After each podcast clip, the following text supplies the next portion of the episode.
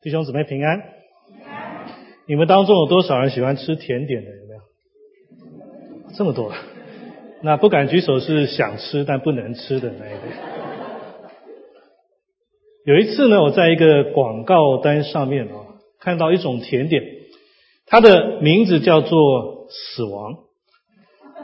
那这个甜点呢，里面装满了巧克力，然后旁边有一句的宣传语说：“我愿意为他而死。” 其实哦，当人去描述一些很精彩的、伟大的，或是很有趣的东西的时候呢？他们会说，这个就是他们愿意为之而死的东西。但是，当你听到这样的一个宣称，你会怎么去想呢？其实仔细想想，这个世上没有真正多少值得为之而死的东西，不是吗？追根究底，有多少人会愿意为一个巧克力的甜点而死呢？的确有一个人可以热爱巧克力到疯狂的地步，可以看到巧克力他就眼睛发亮，但不会有人要为这样的东西来牺牲自己的生命。这个不过是一个广告的话术而已，而这种浮夸的话呢，其实是随处可见的。有一对夫妻的对话，这个先生对他的妻子说：“我愿意为你爬上最高的山，我愿意为你潜入最深的海。”我愿意为你献出我的生命。这个妻子就回答说：“啊，亲爱的，这是太棒了！但是我真正需要的是你现在就愿意帮我把那堆碗盘洗干净。”其实哦，当我们非常确定我们永远不可能去履行那些誓言的时候呢，我们可以很容易的去说：“我愿意为你而死。”但是用嘴巴说是很简单，要真正牺牲付出代价又是另外一回事，对不对？但是真实的爱，往往是透过牺牲的行动来证明的。真实的爱不只是一种浪漫的感觉而已，真爱是牺牲。有许多的夫妻他没有办法认知到这一点，只希望从从对方的身上得到一种浪漫的感觉啊。但是他没有体会到对方的牺牲，那么这样的爱是不会稳固的。为什么？因为那个浪漫的感觉是会变动的，是比天气变化还快的。如果你把关系建立在那种感觉的上面的时候，那么你所感受的爱，那个叫做起伏不定的爱。但是如果你把关系建立在珍惜对方的牺牲上面的时候，那关系会更加的稳固。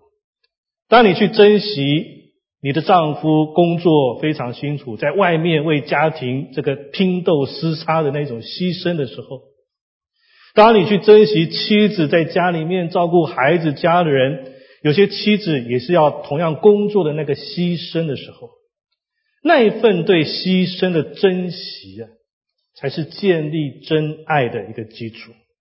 所以说爱。是透过牺牲的行动所证明的，而不只是感觉而已。在英国呢，有一个人叫做威廉·迪克森，他失去了他的妻子跟唯一的儿子，他独自一个人生活。有一天呢，他看见他的邻居房子失火了，尽管那个年长的祖母呢已经获救了，但是他的这个孤儿孙子呢还被困在这个火场当中。所以威廉·迪克森呢，他就立刻爬上房子一边的那个铁管啊，然后爬上去把那个男孩从楼上就降到那个安全的地上。他的手跟手臂呢，在救援的过程当中被铁管就严重的烫伤但是他很高兴，他能够把男孩从火场里面救出来。在火灾发生不久之后，这个男孩的祖母就去世了。那么城里面的人就想要知道说谁会照顾这一名的男孩呢？那么有两名的志愿者就出现在议会的前面啊，愿意为这个男孩提供他们的家。那么第一位他说明他要这个认养这个男孩的理由。那么第二位就是这个威廉·迪克森。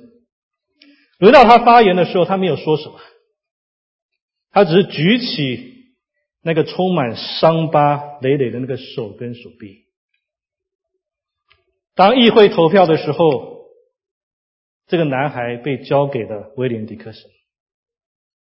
议会主席说了一句话：“说威廉先生，你手臂上的伤疤就证明了你对这个男孩的爱，也证明了你未来要照顾他的承诺。”现在让我分享一段经文给你们，在彼得前书二章二十四节，他被挂在木头上，亲身担当了我们的罪。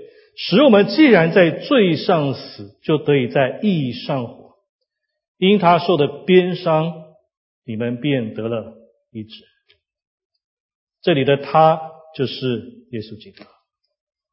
今天早上，请记得，耶稣基督他的手上、脚上、全身、背上那个满布的伤疤，就是耶稣对你爱的证明。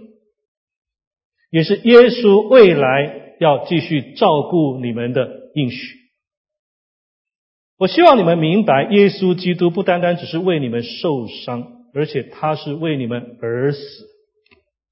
如果今天我们能够明白这一点，我们会经历他无比的爱。我们是什么样的人？为什么耶稣愿意为我们而死？你是好人吗？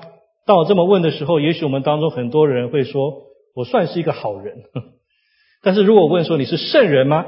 哦，那我相信没有多少人敢说自己是圣人，因为我们知道我们是有缺陷的，对不对？我们是不完美的，我们存在很多的阴暗面在我们的生命里头。如果今天我们可以把人脑海里面的每一个思想都打在这个荧幕上面的话，你们当中有多少人愿意接受这个挑战呢？其实从人的眼光来看，我们并不完美。而从神的眼光来看，更是如此。在罗马书第五章第六节这边说：“因为我们还软弱的时候，请注意‘软弱’这两个字。我们是不是可以承认我们是软弱的呢？其实现代的心理学哦，似乎可以帮助人看到一些软弱的部分。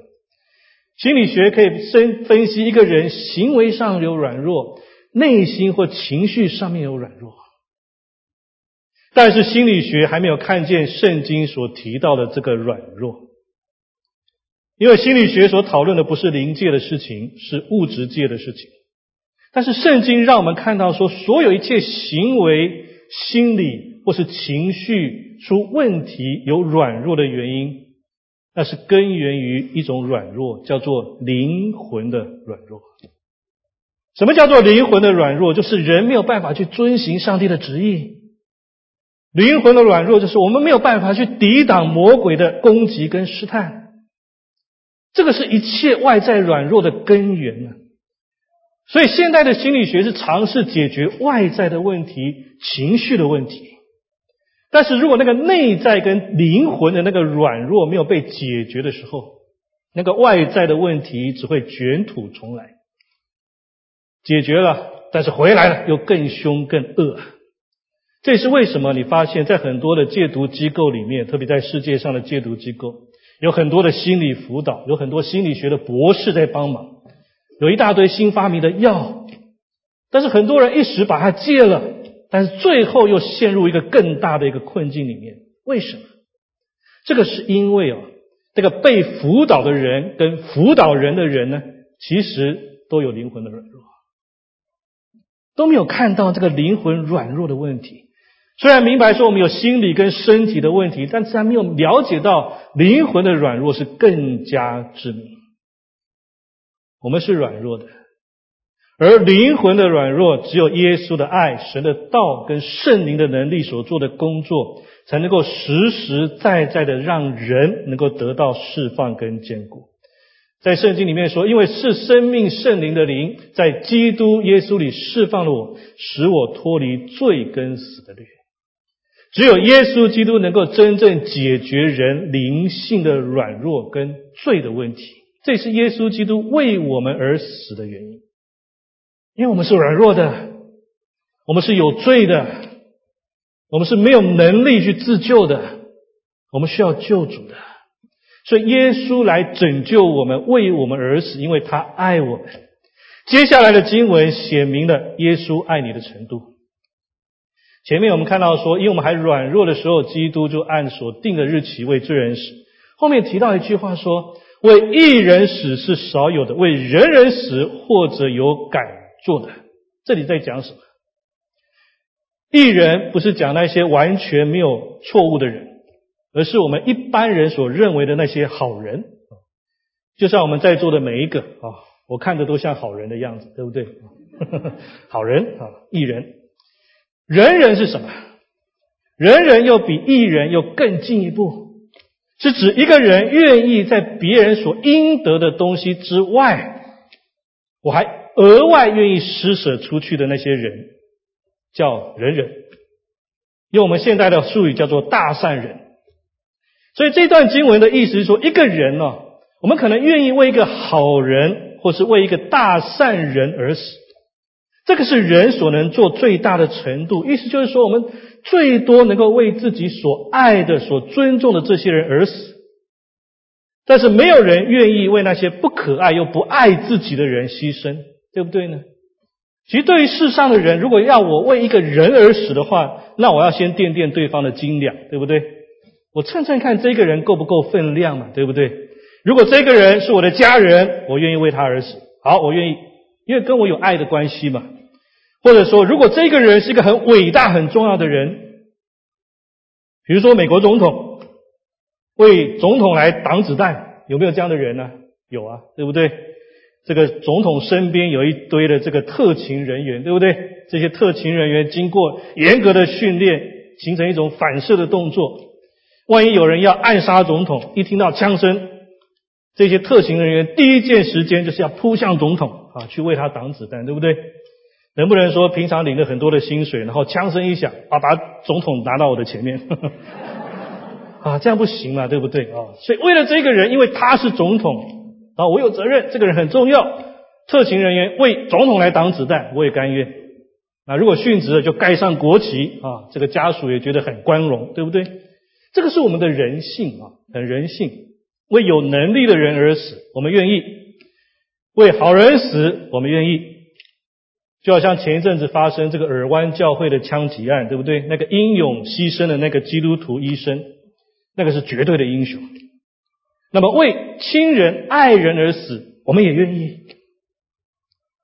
但是叫你为一个坏人而死，你是否愿意？一个人吃喝嫖赌又吸毒，叫你为他而死，你绝对不可能。都不愿意，对不对？人性就是这样嘛。我的命比你还值钱呢，我为什么要为你而死呢？看到这些人啊，你自生自灭好了。你想吸多少毒，随便你，我不要为你而死。人就是这样。但是圣经告诉我们说，耶稣是还在我们做罪人的时候，在我们还不可爱的时候，耶稣就已经爱了我们。这个是耶稣的爱。唯有基督在我们还做罪人的时候为我们死，神的爱就在此向我们显明。还做罪人的时候，意思就是说，当我们还在骂自己的先生你没出息的时候，当我们还在嫉妒邻居的太太，哎呀买了那个新的包啊的时候，当我们。应该好好上班，结果还在摸鱼的时候；当我们在夜晚四下无人，我们还上网去看那些不应该看的网站的时候；当我们在应该停 stop sign，结果我们看看没有人没警察，我们就冲过去的时候；当我们还在做罪人的意思，就是当我们还在那个犯罪状态的时候。耶稣基督已经爱了我们，太奇妙了。耶稣不是说等我们变好的时候才爱我们，而是在我们还没有变好之前，在还有许多缺点的时候，他就爱我们，为我们而死。这个是一个无条件的爱。耶稣对我们的爱是没有条件，这跟人的爱不一样，对不对？人的爱多半是有各种的条件的。我们人所爱的都是那些很优秀的、富有的、有成就的、漂亮的。那一些值得我们为他牺牲奉献的，或爱那些跟我们一个鼻孔出气的、跟我们同一国的那些人，但耶稣不是这样。经文说，耶稣在我们还做罪人的时候就为我们死，在我们一点都不可爱的时候，耶稣却能够看见我们那个可爱的部分。耶稣的智慧看到我们里面有一个可爱的部分，他爱我们，而且希望透过他的爱，把我们人性当中那个光明、那个美好，借着耶稣的爱，能够慢慢显明出来，把那个不可爱的地方把它除去。弟兄姊妹、朋友们呢，真的啊。太奇妙了！从本质来看呢，我们真的是不可爱的。虽然我们看我们自己很可爱，但别人看我们可能都不是那样子，对不对？我们真的不可爱啊！我们永远不可能好的站在这个上帝的这个台前，说我很棒，没有办法。弟兄姊妹、朋友们，我们在暗地里，在思想上面，在行为上面做了多少坏事？我们最常问的问题是我们当中有谁是不说谎的？你就举手。给你一次说谎的机会，言过其实也是一种谎言，对不对？我们叫拍马屁嘛，这个也是谎言。隐藏一部分的真相，我只说一个对自己有利的部分，这个也是说谎嘛。我们都是有罪的。耶稣基督很清楚我们内心当中的每一个恶念，但耶稣却还爱我们，这个是不可思议的事情。在越战的期间呢，有一名年轻的这个西点军校的毕业生，他是中尉，他被派去带领一群新兵来作战，他做的非常好，尽了最大的努力，让他的团队呃免于死亡。但是有一天的晚上，这个军队这个部队他们受到了伏击，有一个士兵身受重伤，就留在前方，其余的人在后方的这个战壕里面躲在那里。这个年轻的中尉跟他的其他士兵就听见前面那一个同伙的这个队友痛苦呻吟的声音，但是他们也知道说，任何要去拯救他们的尝试，即使成功了，也几乎意味着这个去救他的人要遭遇很大死亡的威胁。但是这一位年轻的中尉他站了起来，他冲到前面去救了这一个受重伤的人，把他带回去。但是就在他自己要返回这个安全阵地的时候，他就被敌人枪杀了。而他所救的这个同伴最后获救了。返回美国之后呢，这个年轻的中尉的父母听见这个父这个士兵呢，就住在他的附近，他们就想要去看看这位年轻人，因为他的儿子是以如此大的代价去拯救了对方。所以他们就邀请这位年轻人来家里吃晚饭。当他们的贵宾到达的时候，这名年轻人很显然已经喝醉了。他吵吵闹闹的，令人讨厌，而且讲了不合适的笑话。对为那个拯救他的这个家庭呢，也不表示任何的感激啊。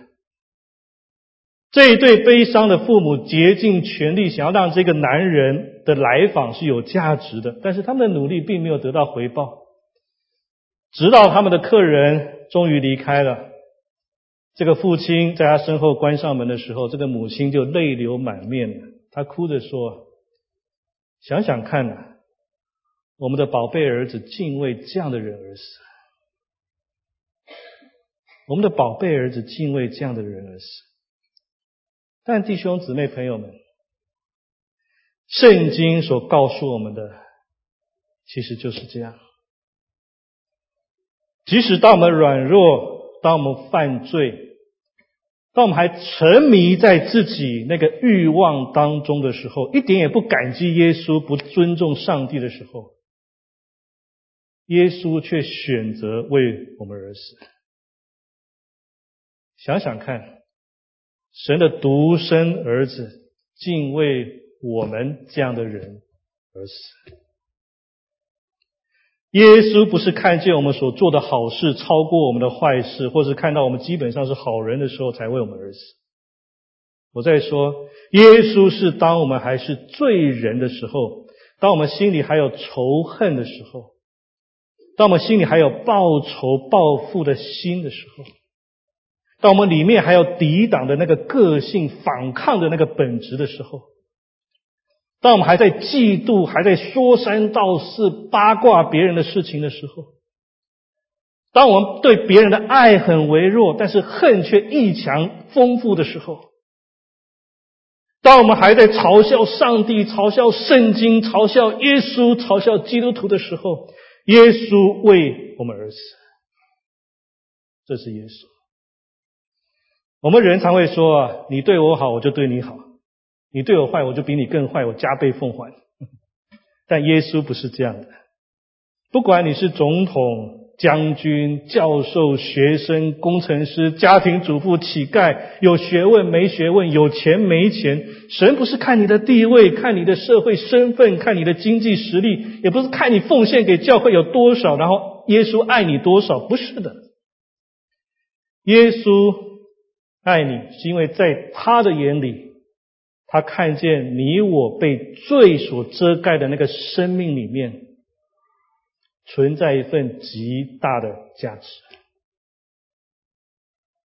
想想看哦，平常当你买很这个便宜的东西的时候，你用坏了哦，你就会随便把它丢掉，对不对？很便宜嘛。但是当你买了很好很贵的东西的时候，最好的东西坏了之后怎么办呢？你说啊，就把它丢掉好了，不会了哦。一般人会说呢，啊，这个东西太好太贵了哦，这个修好还可以用很久啊，所以你会愿意付代价，你送到这个原厂里面去修理，很简单的道理，对不对？东西很便宜，没有太大的用处，你把它丢了。但如果是很贵、很有价值、很有用处的东西，你不会随便丢掉。东西的价值会影响我们对于东西处理的方法，好的东西你不会让它随便丢。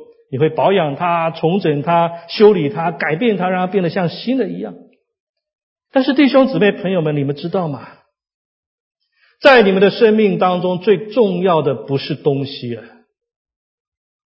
最贵重的就是你自己啊。耶稣基督所看见在你身上那个最贵重的价值，就是说你是按着神的形象所创造的人啊。这个是有价值的。耶稣的确看见我们是有软弱的，我们是有罪的。耶稣也看到说，我们其实不在乎上帝爱不爱我们，但是耶稣不会把我们丢掉。为什么？因为他看见我们的价值。耶稣要拯救我们，要挽回我们，要成全我们，让我们的生命，让我们的生活过得比以前更加的丰盛，更有价值。弟兄姊妹朋友们，你生命的价值到什么样的地步，你自己都不知道，但是耶稣知道。虽然我们被很多的罪所掩盖，我们被什么乱七八糟的欲望、千奇百怪的问题、错综复杂的关系所缠绕，但耶稣看见真正的价值，因为你是神所造的，神深深的爱你。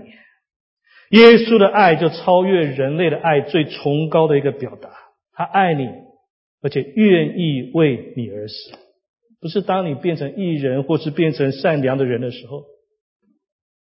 而是在罪人的时候，这个是最真实的爱。我常常在想，怎么去思考耶稣这一种爱哦？其实我们或多或少可以体认到这一种爱的真实。其实真实的爱是什么？真实的爱，我们很简单嘛，就是当我们还没有十全十美的时候，我就已经爱上对方了，对不对？其实你们都谈过恋爱的话呢，你就知道，对不对？可能对方的脾气还不太好。哦，对方可能很难伺候，哦，对方可能有大小姐脾气，有很多的缺点，生活习惯也不太好。但什么叫做爱呢？爱就是当人说我就是爱你嘛，我明明知道说你有这么多的缺点，我还是爱你嘛。这个对方就被感动了，对不对？而且不是他们两个相爱而已，观众也很爱看这种剧情嘛，对不对？你知道小孩子才喜欢看什么王子爱上公主的故事吗？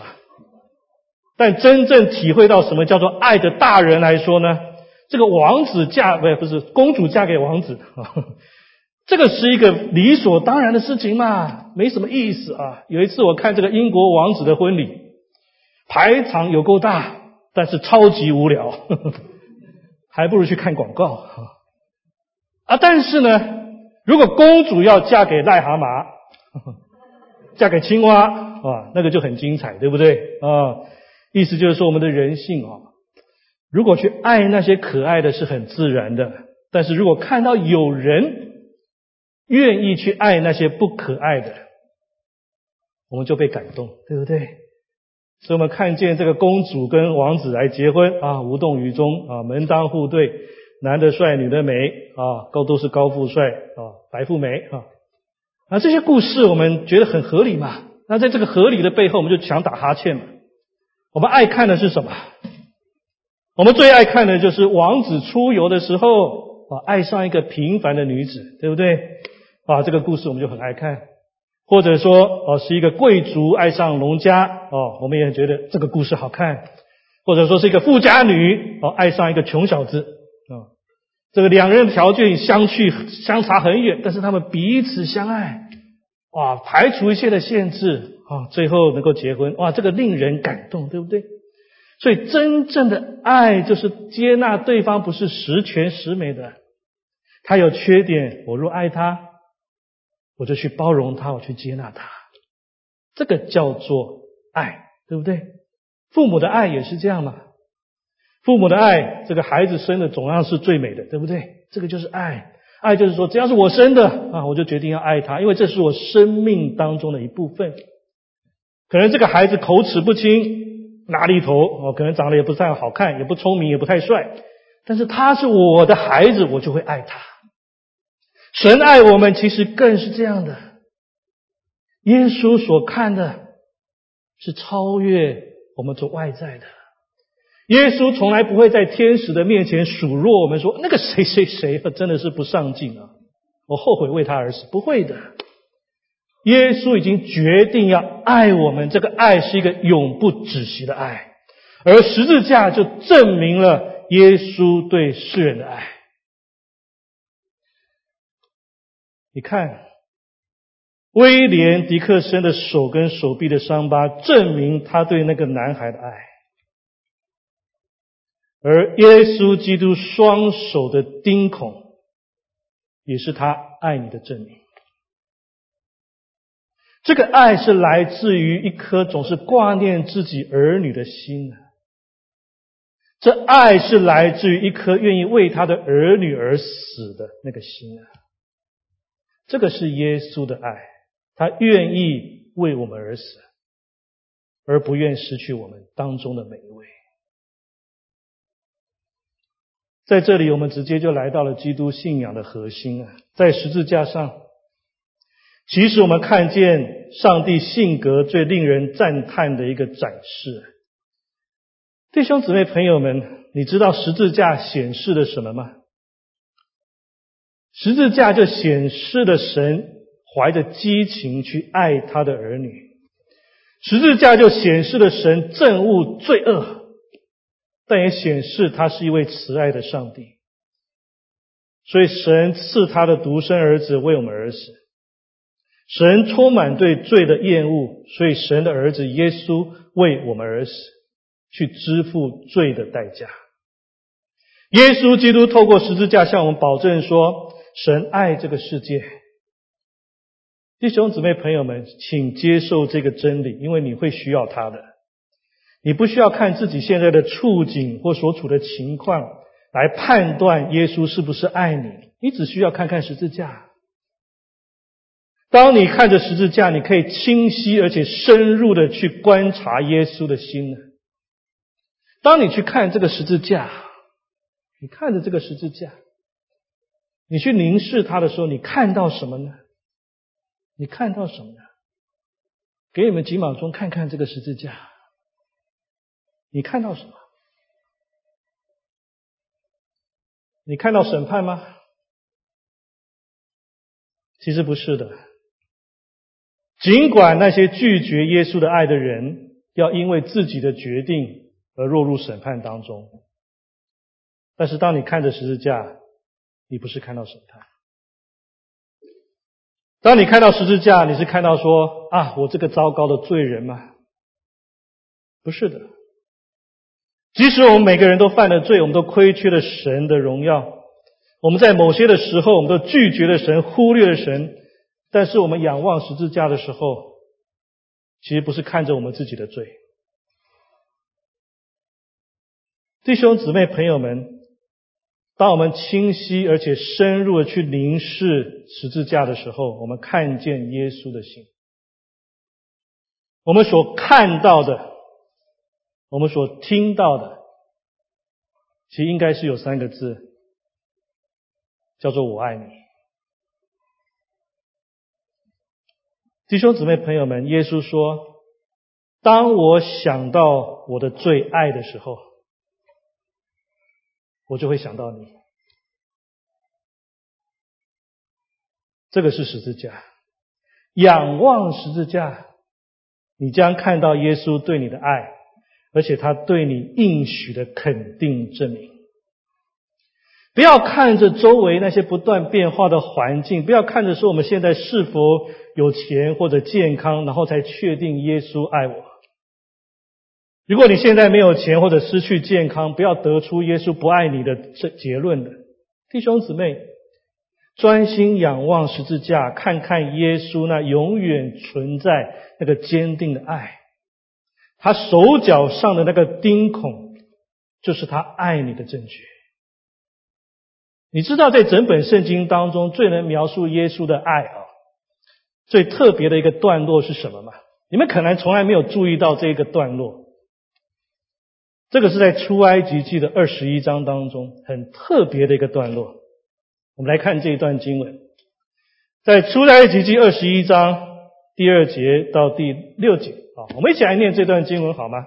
请，你若买希伯来人做奴仆，他必服侍你六年，第七年他可以自由白白的出去；他若孤身来，就可以孤身去。他若有妻，他的妻就可以同他出去。倘若奴仆明说：“我爱我的主人和我的妻子儿女，不愿意自由出去。”他的主人就要带他到审判官那里，又要带他到门前，靠近门框，用锥子穿他的耳朵，他就永远服侍主人。在圣经这里提到一个场景，有一个人带着一个希伯来的仆人，这个仆人连续六年为这个主人来工作，但是在第七年的时候，按照律法，他可以获得自由。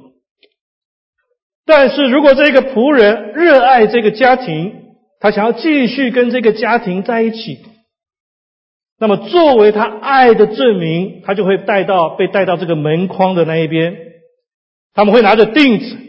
为他打一个大大的耳洞。现在呢，这个仆人就被标记是属于这个家庭的。你可以想象吗？如果这个家庭里面有一个小儿子，问他的爸爸说：“哎，爸爸，为什么他的耳朵有这么大的一个洞？”他的爸爸也许会这么回答说：“孩子啊。”因为他爱我们，他选择跟我们在一起，所以他的耳朵被刺穿了。你看啊，他耳朵的那个大洞，就证明了那个人对我们家庭的爱。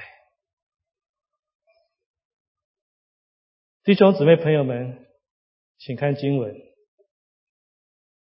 你们当以基督耶稣的心为心，他本有神的形象。不以自己与神同等为强夺的，反倒虚己，取了奴仆的样式，成为人的样式。既有人的样子，就自己卑微，存心顺服，以至于死，且死在十字架上。耶稣基督来到这个世上，他选择作为一个奴仆。他本来可以随时离开的，但是他选择留下来，因为他爱我们。在两千年前的那一天，人就把他带到加略山上的那个十字架那里，在他的手上跟脚上就钉上那个钉子，用毛就穿过他的心。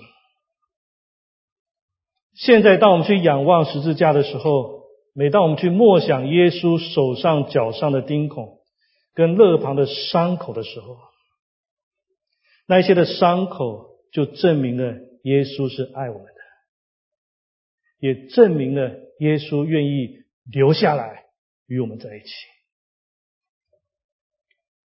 这是耶稣的爱。弟兄姊妹，让我再问你一个问题：上一次耶稣的爱融化你心的时候是什么时候？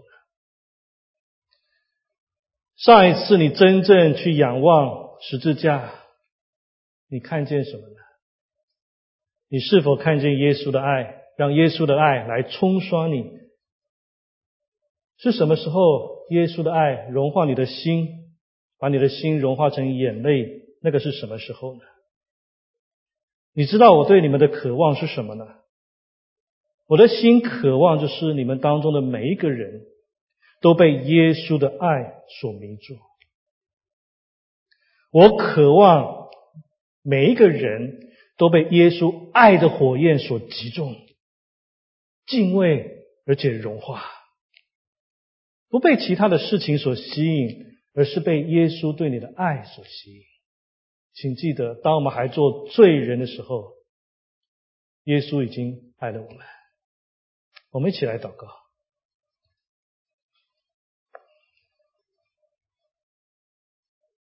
天父上帝爱我们的主耶稣基督，我们何等的感恩！因为当我们还不可爱的时候，当我们还有罪的时候，我们犯罪的时候，甚至当我们是有罪的，却还不承认我们是有罪的时候，当我们抵挡上帝的时候，抵挡耶稣的时候，耶稣，你先爱了我们，你愿意为我们而死。耶稣，你对我们当中的每一个人的心说话，你说。当我想起那最爱的东西的时候，我就想起了你，弟兄姊妹朋友们，我们怎能去拒绝这位爱我们的耶稣呢？当我们面对这生命当中的高低起伏，面对许多的忧伤，面对一些的挫折，面对病痛。面对关系的难处，我们为什么会经历这些？因为我们不知道什么叫爱。但除非我们自己先经历了主耶稣基督的爱、上帝的爱，我们才有重新得到那个爱的能力。弟兄姊妹、朋友们，让耶稣的爱来更新我们。让耶稣的爱来帮助我们，让耶稣的爱除去我们内心的阴霾，我们除去内心当中的罪孽，我们能够在一个新的生命的里头去享受那个真实的爱，享受上帝的恩典，享受与神子民在一起的那个快乐。如果我们当中还没有相信耶稣、接受耶稣的朋友们，我愿意在这个时刻邀请你，你来接受他。你的心里向耶稣说：“也许我还不认识你，也许我还不知道你，但是圣经让我今天知道，说你在我还做罪人的时候，你在我还不完美的时候，你先爱了我们。我愿意接受你。”成为我的救主。当你向神这样祷告，耶稣会接纳你。事实上，他早已经接纳了你，他在等候你回到他的面前。天父上帝，我们谢谢你，愿主你的圣灵继续来更新我们，愿意在让我们在我们一生的当中，在每一天的里面。都能够更深的，能够更丰富的去经历到主你自己的爱。主耶稣基督，当我们看见你手脚的钉痕的时候，我们相信这就是主你爱我们的证据。我们也相信这是在未来每一天、每一分、每一秒的时候，你将照顾我们的应许。主耶稣，我们谢谢你，当我们来到你面前的时候，你的爱亲自来充满我们，使我们的生命更新而变化。我们有一个全新的自己。谢谢主，我们这样祷告感恩，奉靠主耶稣基督的圣名，阿门。